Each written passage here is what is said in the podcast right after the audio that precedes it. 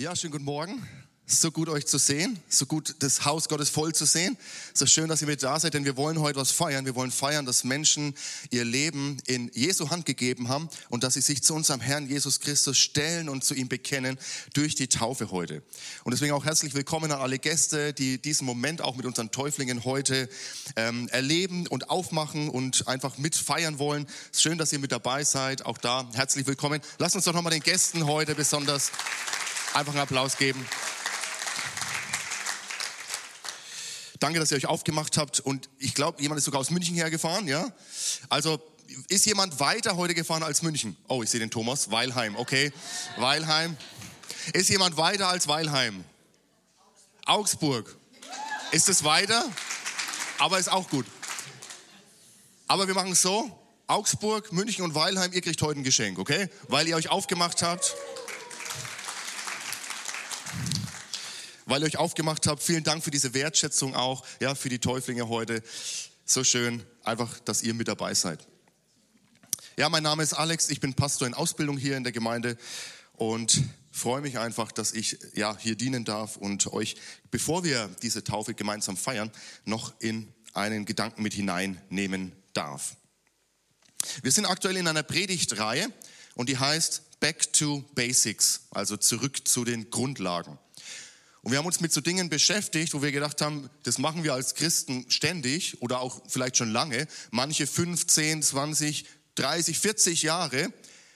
Und dann ist es gut, wenn man sich mal wieder überlegt, warum machen wir das eigentlich? Wir haben uns gefragt, warum feiern wir Pfingsten zum Beispiel? Wir haben uns gefragt, warum feiern wir das Abendmahl? Letzte Woche haben wir uns gefragt, warum feiern wir Gottesdienst?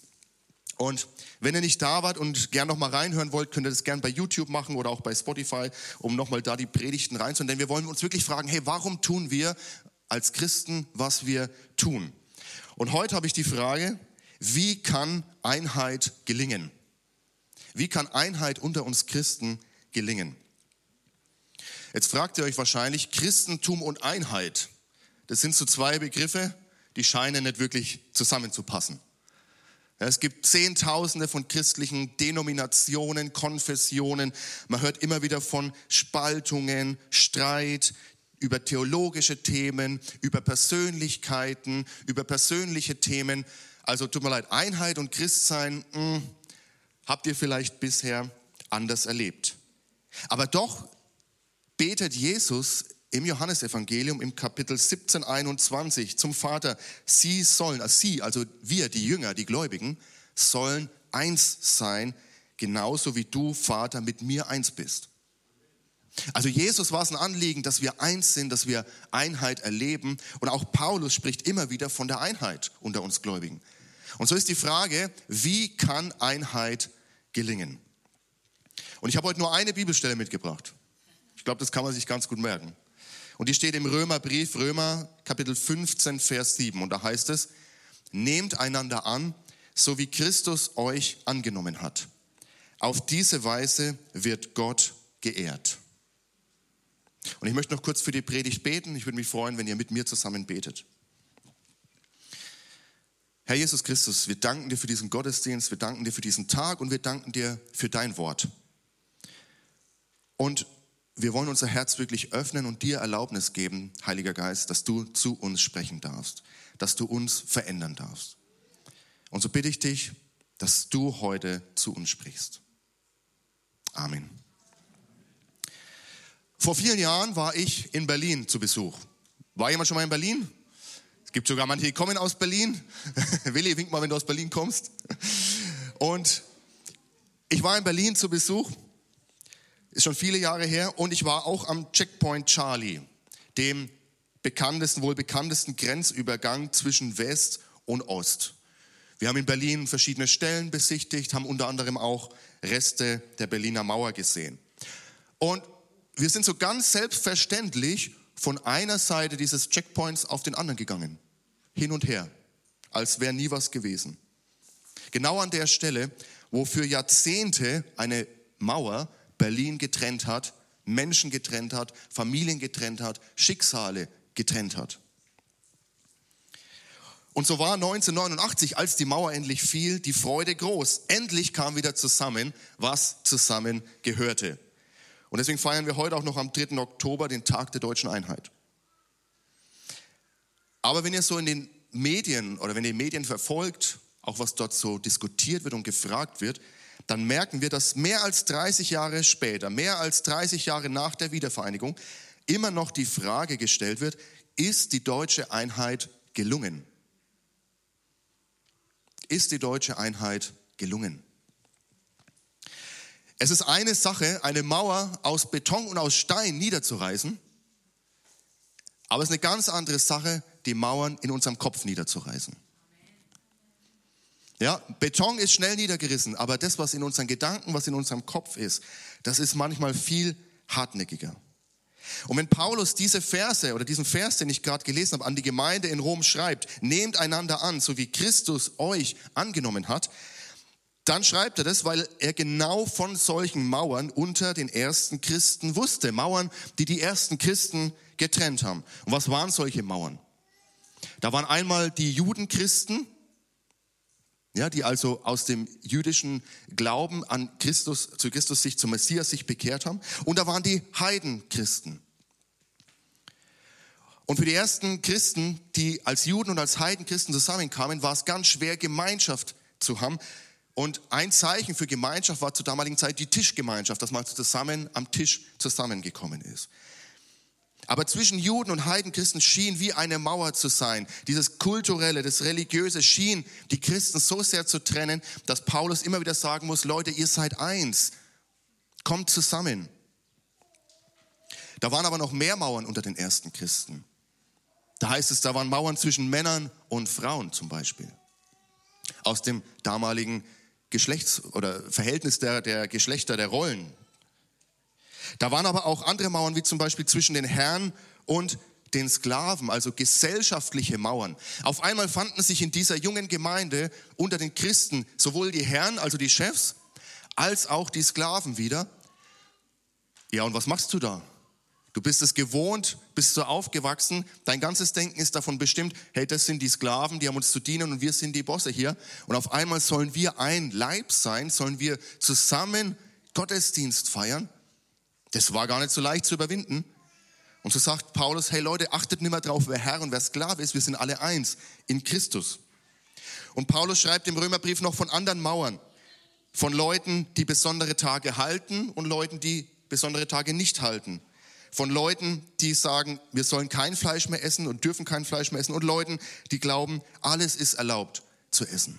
Und so sehen wir, so wie dieser ja, so wie dieser Spalt hier, der die eine Seite von der anderen Seite von euch trennt, waren Mauern zwischen den Christen und die schienen unüberwindbar zu sein. Und wie ist es heute unter uns? Ich glaube, auch heute kennen wir noch solche Mauern unter uns Gläubigen. Gehen wir mal ein paar Monate zurück, ein paar Jahre zurück. Ja, vor nicht allzu langer Zeit hatten wir die Corona-Pandemie. Auch da waren auf einmal riesige Mauern zwischen den Gläubigen. Impfen, ja, impfen ist super, ist das Beste auf der einen Seite. Impfen auf keinen Fall, da wirst du Jesus untreu auf der anderen Seite. Und diese Mauer schien unüberwindbar zu sein und Gläubige zu trennen und zu spalten. Oder die Regeln einhalten, die die Regierung vorgibt und die Regeln nicht einhalten, die die Regierung vorgibt. Auch da waren auf einmal Mauern zwischen uns.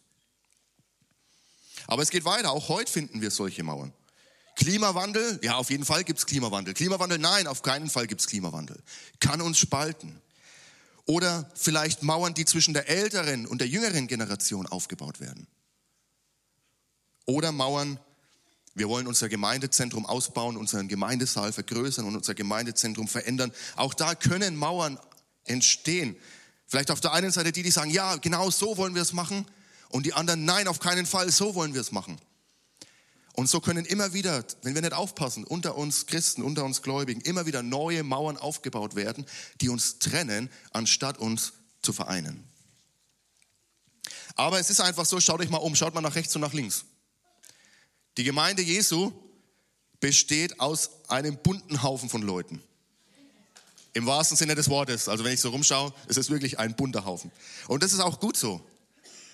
Ja, jeder hat seine Ecken und Kanten, jeder hat seine Stärken, seine Schwächen, jeder bringt seine eigene Geschichte, seine Prägungen, seine Siege, seine Erfolge, aber auch seine Verletzungen mit. Und genauso ist es heute, wenn wir Menschen taufen, wenn wir Menschen aufnehmen in unsere Gemeinde. Auch ihr bringt natürlich euers mit. Ihr seid ihr. Und es kann dazu führen, dass wir Mauern aufbauen oder es kann dazu führen, dass wir sagen, nein, wir nehmen einander an, wie Christus uns angenommen hat. Aber wie machen wir das? Es ist ja schön und gut, dass Paulus das sagt, nehmt einander an. Okay, ich nehme dich an, aber mit Vorbehalten. Ich nehme dich schon, ich gebe dir ein kleines Stück meines Herzens, ein bisschen Raum. Oder ich akzeptiere dich, ich toleriere dich. Hm, wie also gestalten wir dieses einander annehmen? Welche Qualität soll diese Annahme haben? Und welches Vorbild gibt es für uns, wie wir diese Annahme einander gegenüber leben? Und da müssen wir in den zweiten Teil dieses Verses von Paulus schauen. Der erste war, nehmt einander an, so wie Christus euch angenommen hat, schreibt er. Seine Annahme, so wie er uns angenommen hat, das ist das Vorbild, das ist der Maßstab, wie wir einander annehmen sollen. Und ich weiß nicht, ob ihr es wusstet, aber zwischen den Menschen und zwischen Gott gibt es auch so eine Mauer. Zwischen uns und Gott gibt es auch so eine Mauer. Und diese Mauer, die trennt uns als Menschen von ihm. Und diese Mauer, die war unüberwindbar. Also habt ihr schon mal so ein Bootcamp gesehen? Vielleicht im Fernsehen oder so, Reportagen, wo Leute so richtig gedrillt werden. Und dann sind oft so hohe Mauern und dann müssen die hochspringen und sich drüber winden. Habt ihr schon mal gesehen?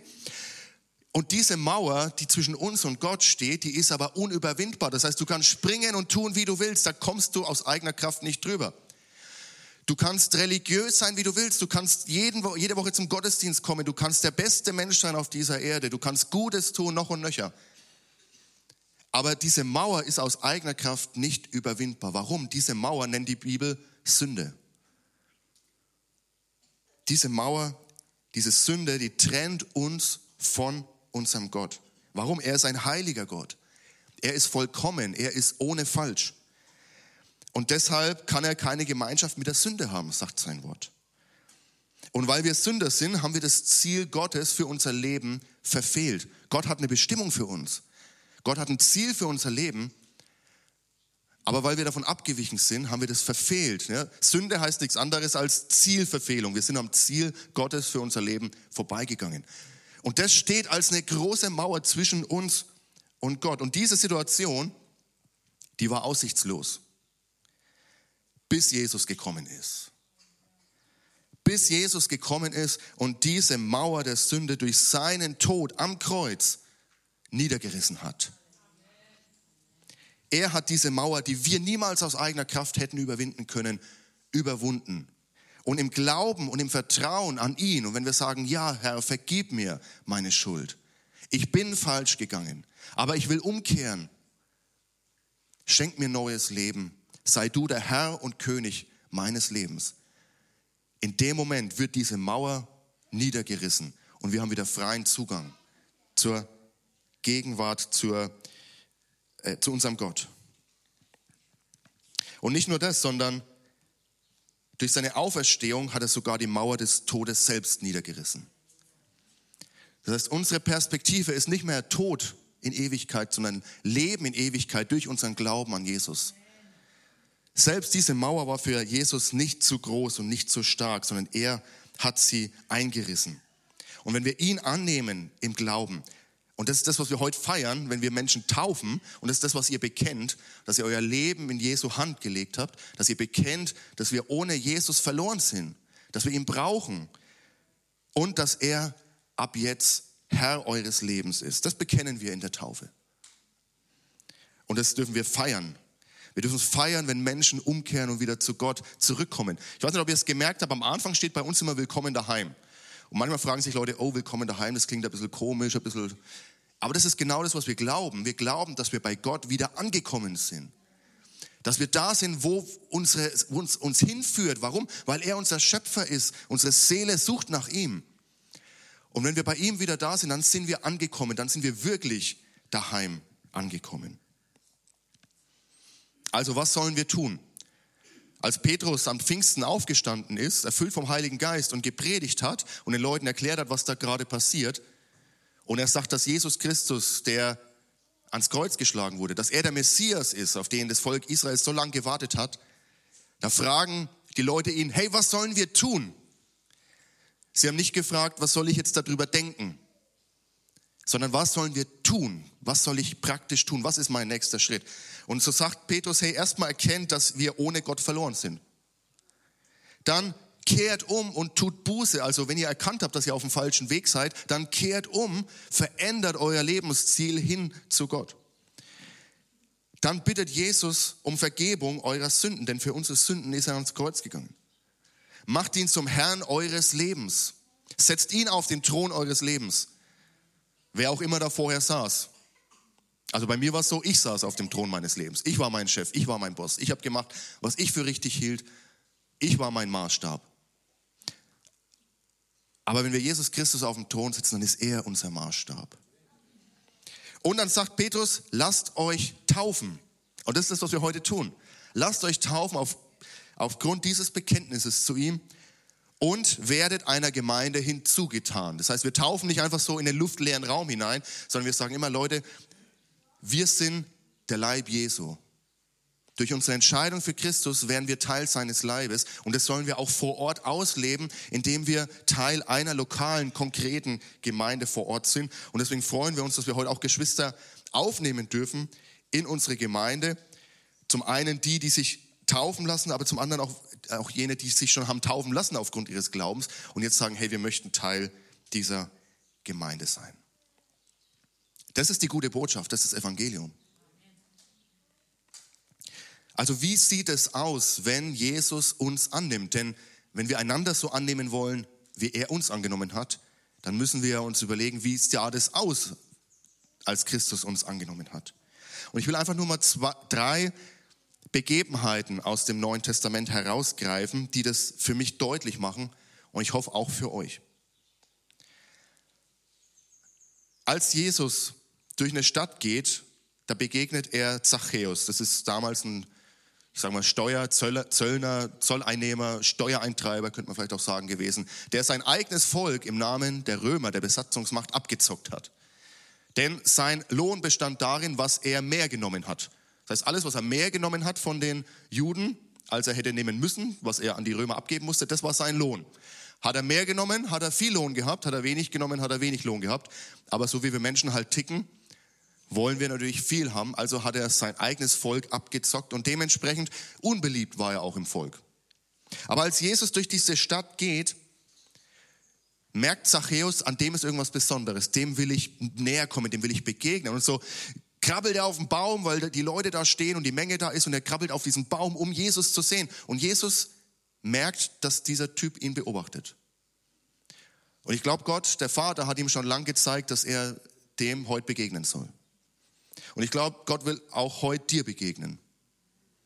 Ich möchte dich ermutigen, mach dein Herz heute auf. Egal, ob du das erste Mal da bist oder das tausendste Mal. Ich glaube, Gott will auch dir heute begegnen. Und was macht Jesus? Er zeigt auf diesen Zachäus, der in, dem ganzen, in der ganzen Stadt letztlich ähm, ja, ausgeschlossen war, isoliert war, aufgrund seines Berufs und seiner Praxis. Und er sagt, hey, bei dir möchte ich heute essen. Und Jesus lädt sich bei ihm ein und Zachäus ist sofort überführt von seiner Sünde. Er merkt, meine Beziehung zu Gott, die passt überhaupt nicht. Ich muss Buße tun, ich muss umkehren. Und er sagt, das, was ich den Leuten unrechtmäßig genommen habe, das will ich ihnen vierfach zurückgeben. Das heißt, wir merken hier, dass Zachäus wirklich im Innersten berührt war und dass er umkehrt, also er sein Leben verändert. Und was sagt Jesus zu ihm, zu diesem Typen, der im ganzen Volk geächtet war? Heute hat Gott dir und allen, die in deinem Haus leben, Rettung gebracht. Denn auch du bist ein Nachkomme von Abraham. Also diesem Typen, der sein eigenes Volk abgezockt hat, der geächtet war, spricht Jesus, er nimmt ihn an aufgrund seiner Umkehr.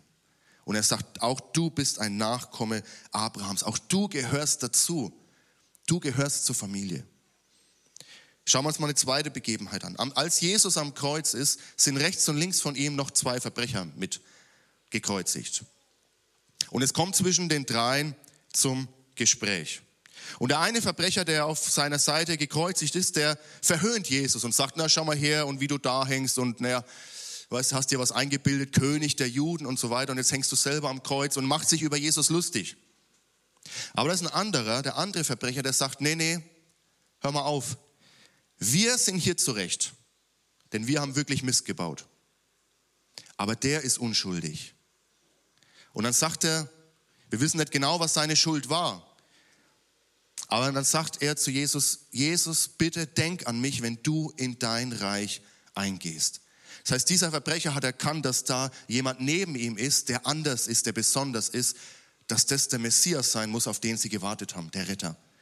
Und er sagt zu ihm, Herr, wenn du in dein Reich gehst, dann denk an mich. Und was macht Jesus im letzten, in den letzten Minuten, in den letzten Stunden seines Lebens?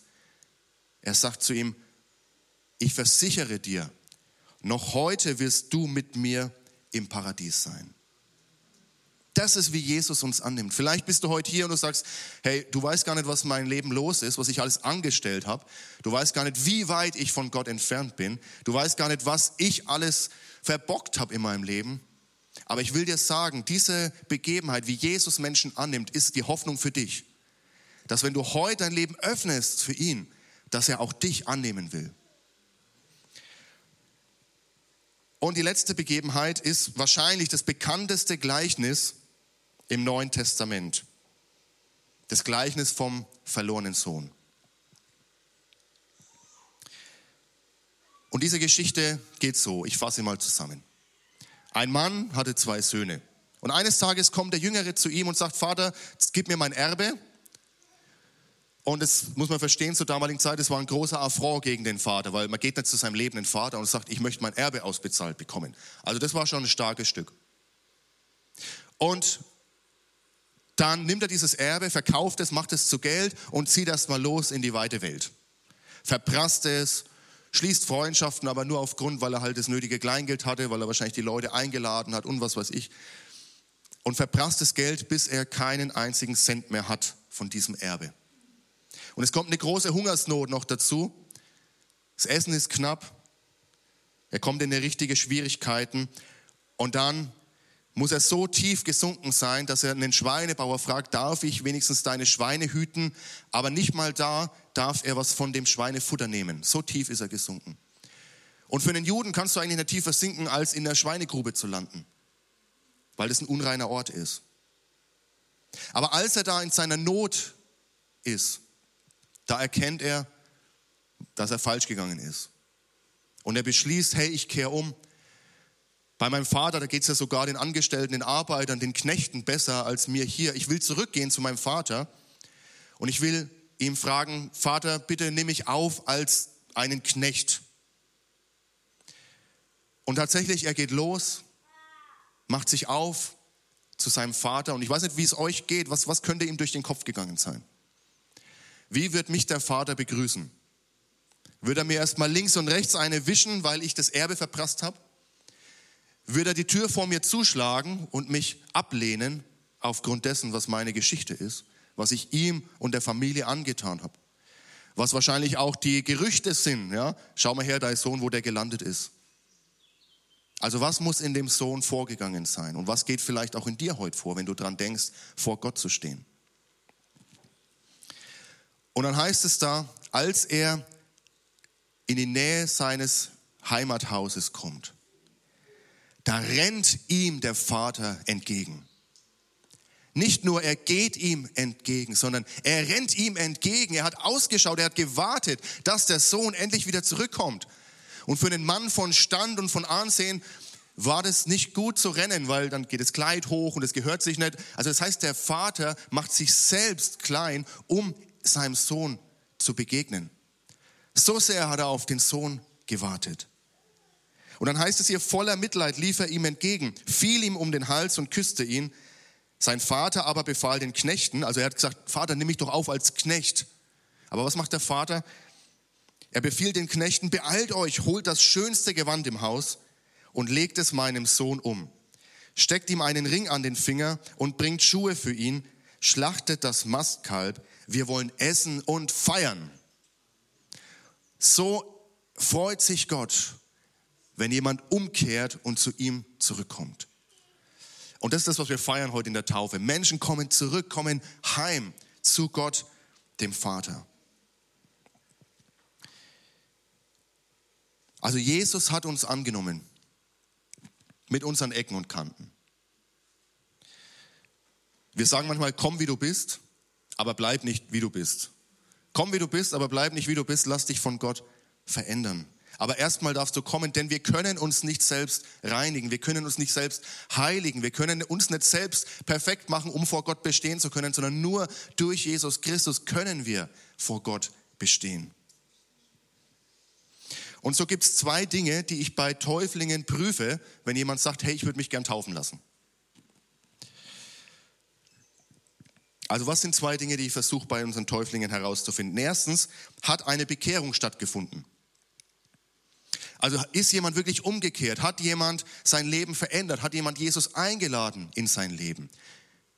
Hat jemand Jesus angenommen als sein Herrn und Erlöser? Das muss ich prüfen, weil nur aufgrund dieses Bekenntnisses kann ich jemanden überhaupt taufen. Aber das ist ja nur der erste Schritt. Und dann versuche ich irgendwie herauszufinden, das ist der zweite Punkt, darf der Heilige Geist an dir arbeiten? Darf der Heilige Geist dich verändern? Darf der Heilige Geist in dein Leben hineinsprechen, darf er uns ermutigen, aber auch korrigieren, darf er uns ermahnen. Sind wir korrekturfähig durch Gott? Denn ich bin mir hundertprozentig sicher, unser Thema ist ja, wie kann Einheit gelingen? Einheit in Gemeinde kann nur gelingen, wenn wir Jesus Christus Herr sein lassen. Nur wenn wir ihm den rechten Position geben, dann kann überhaupt Einheit gelingen. Dann haben wir überhaupt eine Chance als Gemeinde. Warum? Weil dann streiten wir nicht für das, was unser Wille ist, dass mein Wille geschehe, sondern dann streiten wir und suchen gemeinsam danach, was sein Wille ist. Und wir strecken uns danach aus, dass sein Wille geschehe. Amen. Solange mein Ego auf dem Thron sitzt, wird Gemeinde immer schwer haben, weil dann geht es um mich. Aber in Gemeinde geht es um Jesus. Wir haben vorhin gelesen, nehmt einander an, so wie Christus euch angenommen hat. Auf diese Weise wird Gott geehrt. Unsere Bestimmung ist es, Gott zu ehren durch unser Leben. Okay, kommen wir zum Ende. Ich habe am Anfang erzählt, dass ich am Checkpoint Charlie war in Berlin und wie selbstverständlich auf und ab gegangen bin. So als wäre nie eine Mauer, nie eine Grenze da gewesen. Und so ist es auch in unserer Beziehung zu Gott. Jesus Christus hat den Weg durch seinen Tod, durch sein Opfer, hat er den Weg frei gemacht in die Gegenwart des Vaters. Wir dürfen wieder neu diese Gemeinschaft mit Gott erleben. Und wenn wir das annehmen, im Glauben annehmen, ihm vertrauen, ihn zum Herrn unseres Lebens machen, dann dürfen wir diese Grenze überschreiten. Dann dürfen wir die auf, ja, hin und her gehen.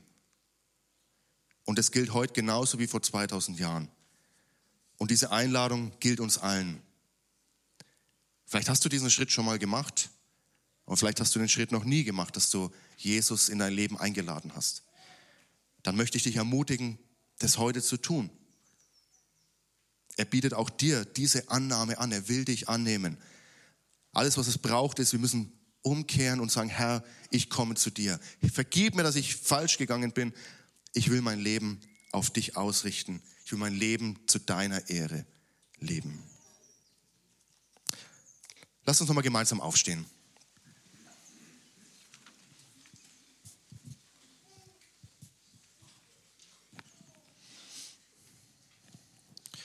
Und ich möchte gerne mit uns beten. Herr Jesus Christus, ich danke dir für dein Wort und ich danke dir, dass du sagst, nehmt einander an, so wie du uns angenommen hast. Herr, und wenn ich an mein Leben denke, ich hätte aus eigener Kraft es nicht schaffen können, dass du mich annimmst, aber du wolltest es durch deine Liebe und durch deinen Tod am Kreuz hast du Annahme für mich erkauft und möglich gemacht. Herr, und weil du mich angenommen hast, möchte ich auch meine Geschwister annehmen. Und so wie du mich angenommen hast, möchte ich auch meine Geschwister annehmen. Herr, hilf uns als Gemeinde einander anzunehmen, so wie du uns angenommen hast. Und ich bitte dich auch bei denen, die, die jetzt angerührt wurden, einfach durch dein Reden, die gemerkt haben, wow, ich weiß gar nicht, wie ich vor Gott stehe. Auch da bitte ich dich, dass du wirkst durch deinen Heiligen Geist und dass du zu ihnen sprichst, Herr.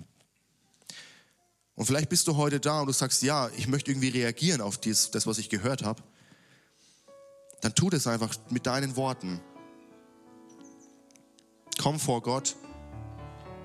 Wenn du merkst, da ist Vergebung nötig, dann sag, Herr, vergib mir meine Schuld.